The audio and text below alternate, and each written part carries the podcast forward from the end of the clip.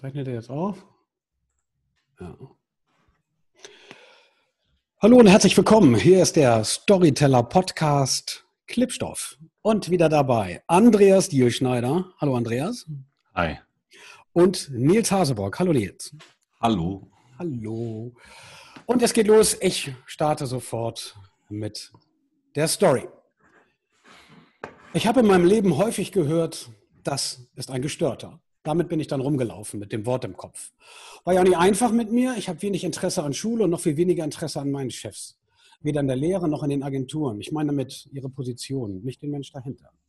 Also ich habe so gar kein Interesse an Vorgesetzten. Ich, der Gestörte. Ich dachte dann immer, ich bin wirklich gestört. Aber eigentlich bin ich ganz normal. Ich werde nur schnell als Störung in meiner Umgebung gesehen. Weil effiziente Systeme arbeiten eben ohne Störung. Das ist dann das Gegenteil von Kreativität. Und ich bin kreativer. Ich störe also die Effizienz. Ich habe dann gelesen, dass zwei Drittel des Erwerbseinkommens der USA heute von den Gestörten, von den Kreativen kommt. Und kein Ökonom zweifelt mehr an, dass Ideen und Kreativität das Wirtschaftsgut des 21. Jahrhunderts sind.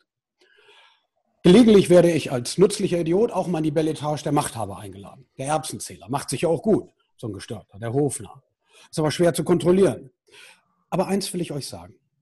Wenn ihr eure fette Kache, die schicke Hütte auf Mallorca und das repräsentative Haus in Seenähe behalten wollt, dann solltet ihr dringend eure Einstellung zu uns Gestörten ändern. Und ich mache es mal einfacher, falls jemand schon im Handy surft. Ohne Kreativität keine Kohle. So einfach ist das.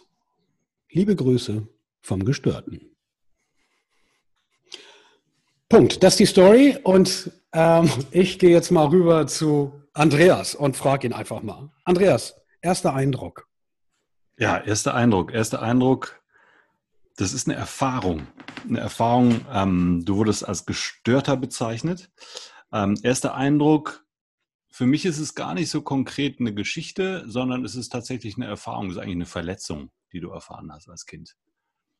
Und äh, mit der Verletzung bist du rumgelaufen und ähm, hast da so innere Abgleiche damit gemacht. Und dann stellst du später fest, dass da eine Veränderung ist, wie dieses Gestörtsein wahrgenommen wird. Nämlich du liest diese Nachricht, dass in den USA Gestörte als Kreative für, ich habe die Zahl nicht mehr im Kopf, für so und so viel von zwei Drittel, äh, zwei Drittel äh, ausmachen können. Und das verändert die Wahrnehmung davon.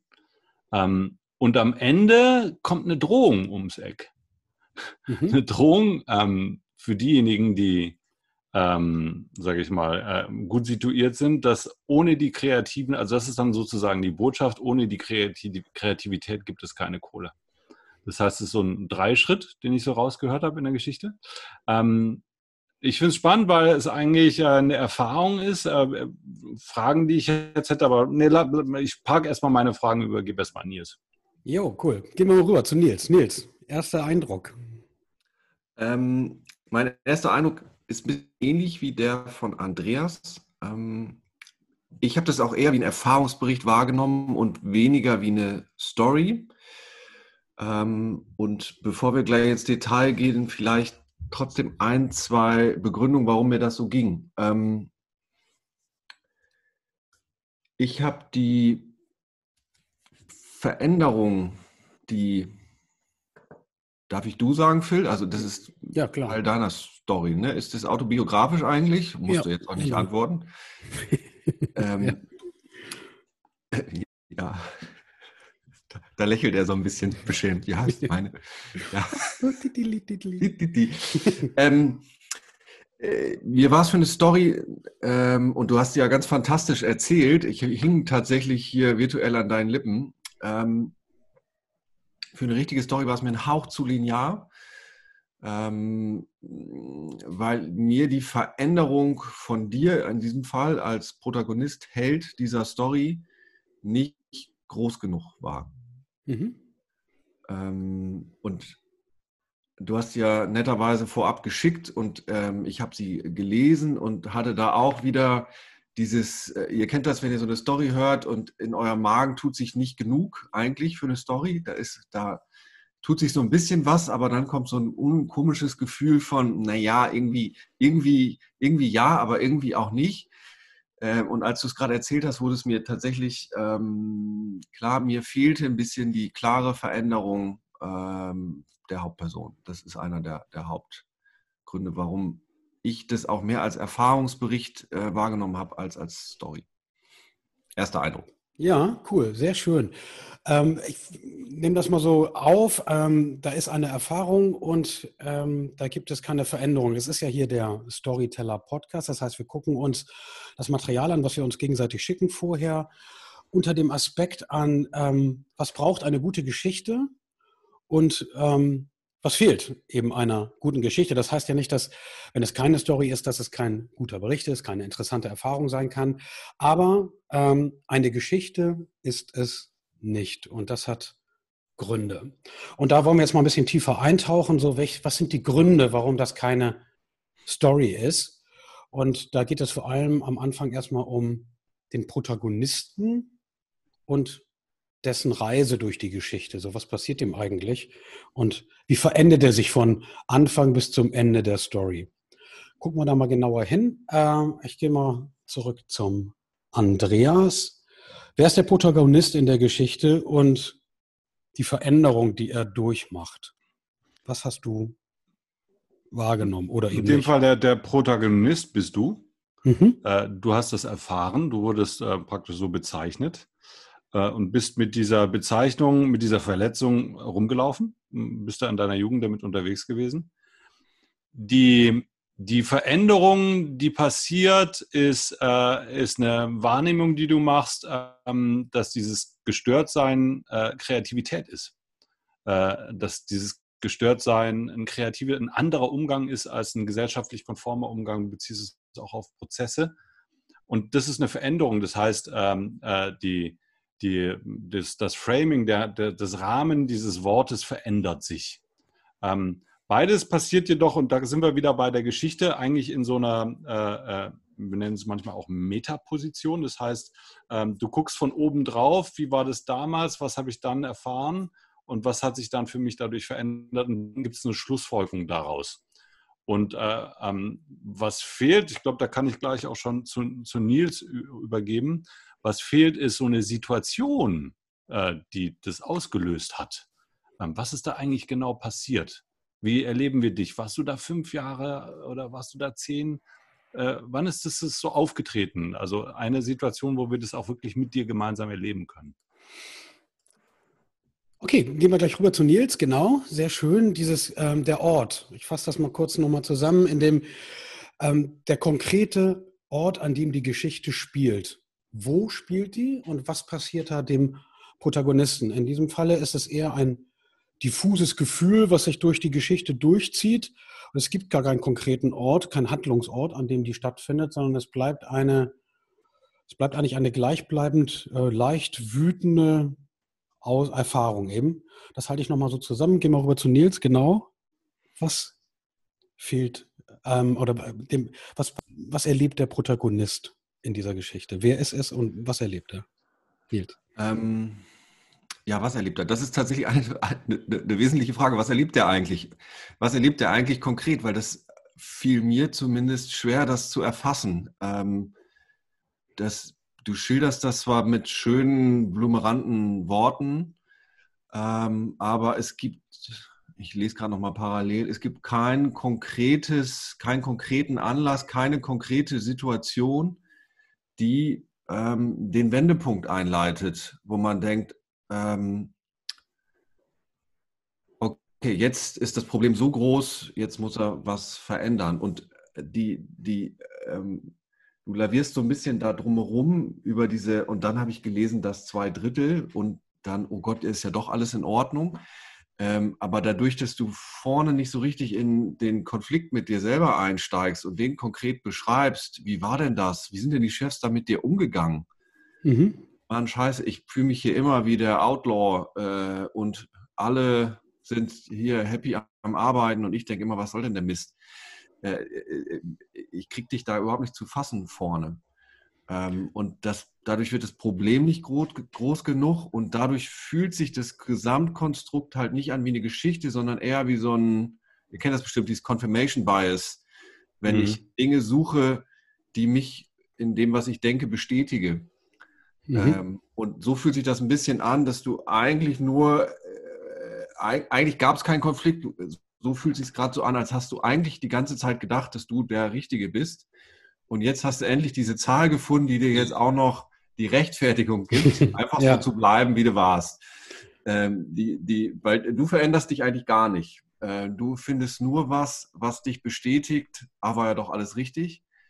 Ähm, und äh, dadurch, dass du mich aber vorne nicht äh, tief genug in deinen Konflikt mit rein nimmst, taucht nicht dieses Gefühl von äh, in Storylines, in, in, es gibt ja diese vom Tellerwäscher zum Millionär zum Beispiel, wo immer die Leute in ihrer Garage tüfteln und keiner glaubt an sie, aber sie tüfteln weiter und es geht weiter und wieder jemand sagt, es wird keinen Markt für PCs geben, aber wir fummeln weiter und so weiter. Also dieser, dieser Widerstand, den spüre ich am Anfang nicht genug, um dir die Wende zu glauben. Das finde ich einen wichtigen Teil, weil ähm, wenn es also keinen Protagonisten gibt, mit dem ich in die Anteilnahme gehen kann, also ähm, dann identifiziere ich mich auch nicht mit dem. Also genau. dann ist es eigentlich ein Bericht und äh, wenn er Glück hat mit dieser Geschichte, dann ähm, trifft er auf jemanden, der die gleiche Erfahrung gemacht hat. Kann sein, dass das so ist und dann entsteht dadurch vielleicht Identifikation. Eine gute Story ähm, ist so von der Struktur her so aufgebaut, dass ähm, der Hörer Anteil nehmen kann. In, nämlich genau dadurch, dass der dass sie den Weg des Helden, des Protagonisten verfolgt auf seinem Weg zu seiner Erkenntnis. Und die ist hier gar nicht gegeben, weil in dem Sinne habt ihr da beide auch, glaube ich, richtig, ähm, oder was heißt richtig, aber auf jeden Fall auch erkannt, dass es eigentlich keine Erkenntnis gibt, sondern äh, von Anfang an war das Gefühl da, ich bin so und so, also ich bin richtig. Und es hat sich nicht verändert. Es ist nur bestätigt worden durch Confirmation Bias, hast du das genannt, also durch eine Zahl, in diesem Falle das Erwerbseinkommen der USA, aber danach hat keine Änderung stattgefunden. Also der Gestörte blieb der Gestörte und blieb es bis zum Ende. Halt nur mit einer Bestätigung ausgestattet. Fehlende Anteilnahme gegenüber dem Protagonisten, das ist ein wichtiges, eine wichtige Erkenntnis an einer Geschichte. Kann ich mich mit dem Protagonisten nicht identifizieren, ist es schwer, Anteil zu nehmen, verliere ich die emotionale Bindung zu der Story. Korrekt. Was ist mit einem Handlungsspielort? Also überhaupt eine, findet man kann noch anfangen, Findet überhaupt eine Handlung statt? Meiner Meinung nach, ähm, es findet keine Handlung statt. Ähm, die Handlung hat auch keinen Ort.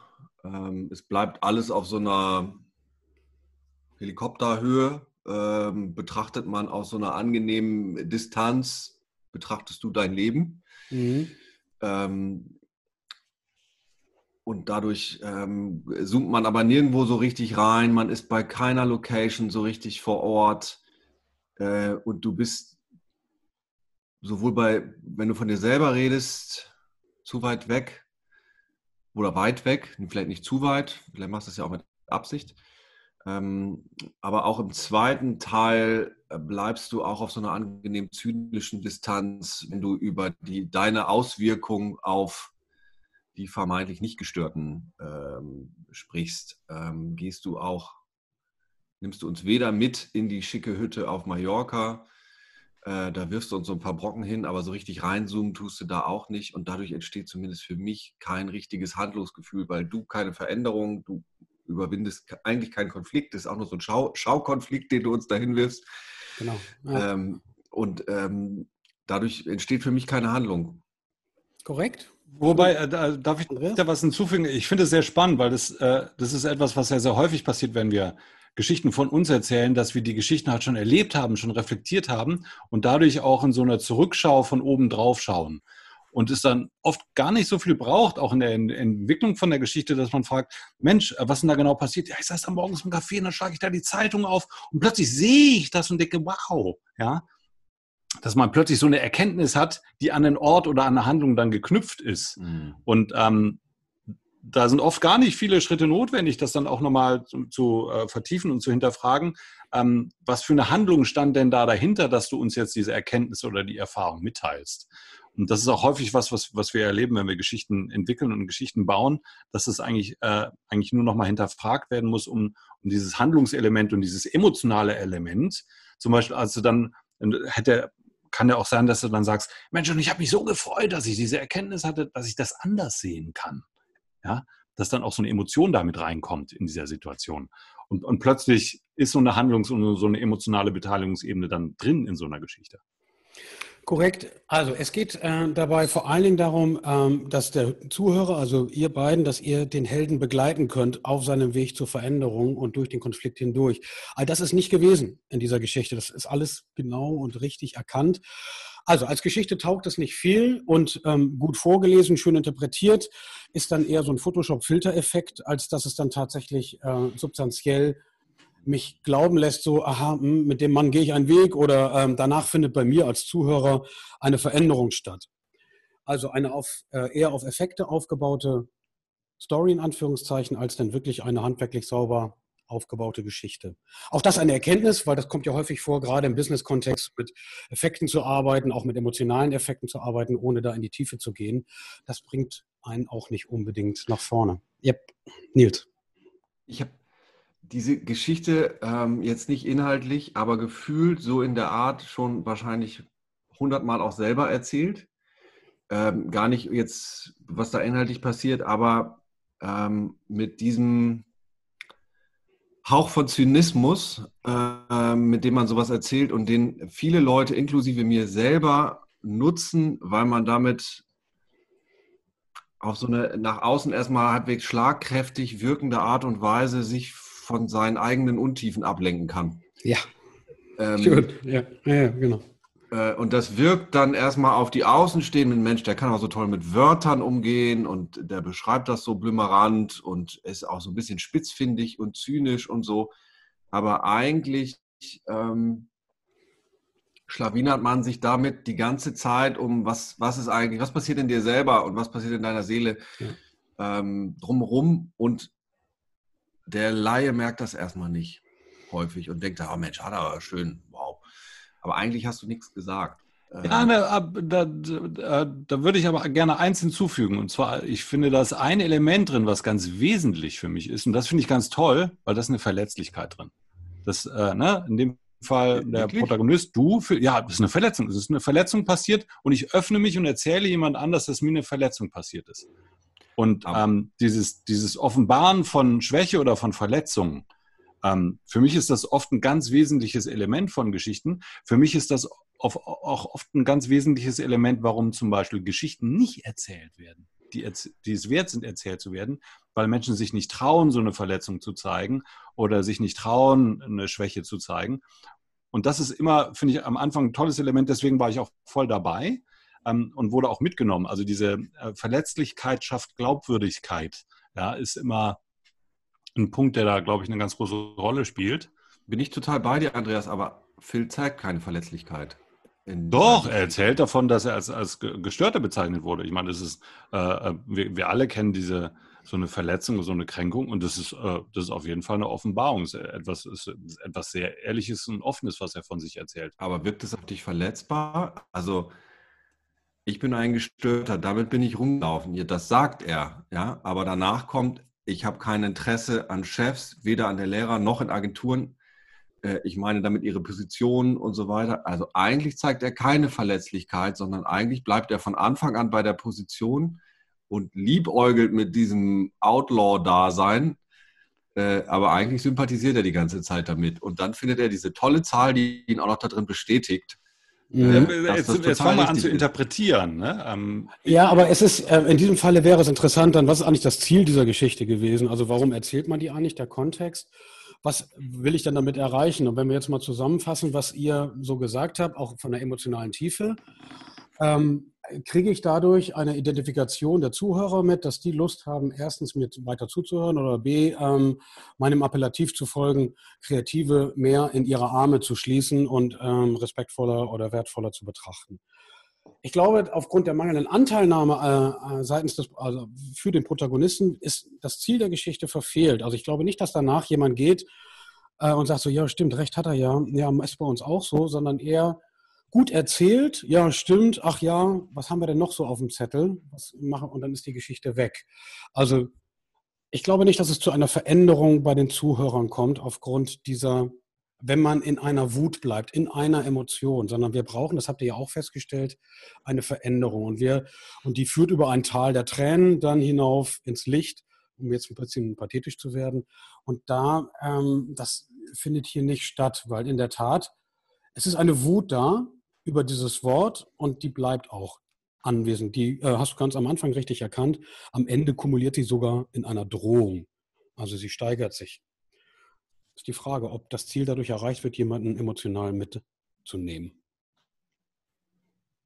Ja, spannend, weil das habe ich mich auch gefragt. Was ist der Anlass? Ne? In welchem genau. Kontext erzähle ich das? Wo will ich damit hin?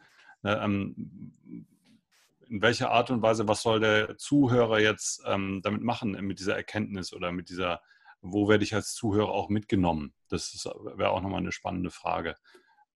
Die sollte ganz am Anfang kommen. Ne? Also wo willst du eigentlich hin mit deiner Story? Was für, erfüllst du eigentlich für einen Zweck? Weil das Bauen und Strukturieren der Story dauert ja seine Zeit und im Business-Kontext musst du das ja rechtfertigen. Also für mich wird so deutlich, dass diese Geschichte eigentlich kein wirkliches Ziel hat, sondern das ist mehr so ein Schrei so ein Aufschrei und so ein wütender, etwas, mhm. etwas wütender Schrei. Der ist emotional, der trifft mich auch, das finde ich auch schön.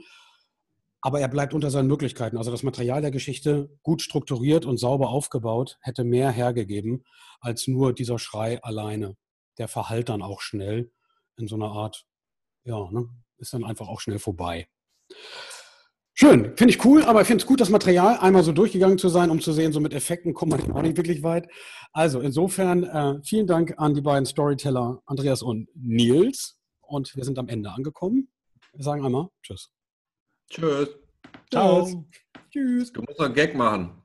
Ja, stimmt. Ja, wir brauchen einen Abschlussgag. Wir brauchen Schlussgag. Ja, wir, brauchen so. einen Schlussgag. So. Äh, Mir ist heiß. Mega Gag. Okay, äh, mir ist heiß. Es ist eine Riesennummer. Also können wir nochmal drüber 33 Grad gerade. Ja, also ich habe äh, hier, ich zeige euch mal, wo ich sitze. 20, oh, herrlich. 20,5 20, Grad. Hi, im Keller, ne? Ja, oh Mann, ey. Ja, ich bin hier bei uns in der Wohnung. Hier sind das auch geschätzte 30 Grad. Äh. Naja, anyway, also es ist heiß auf jeden Fall. Und wir freuen uns äh, auf euch, wenn ihr nächstes Mal wieder dabei seid beim Storyteller Podcast Klebstoff. Bis denn, macht's gut. Tschüss.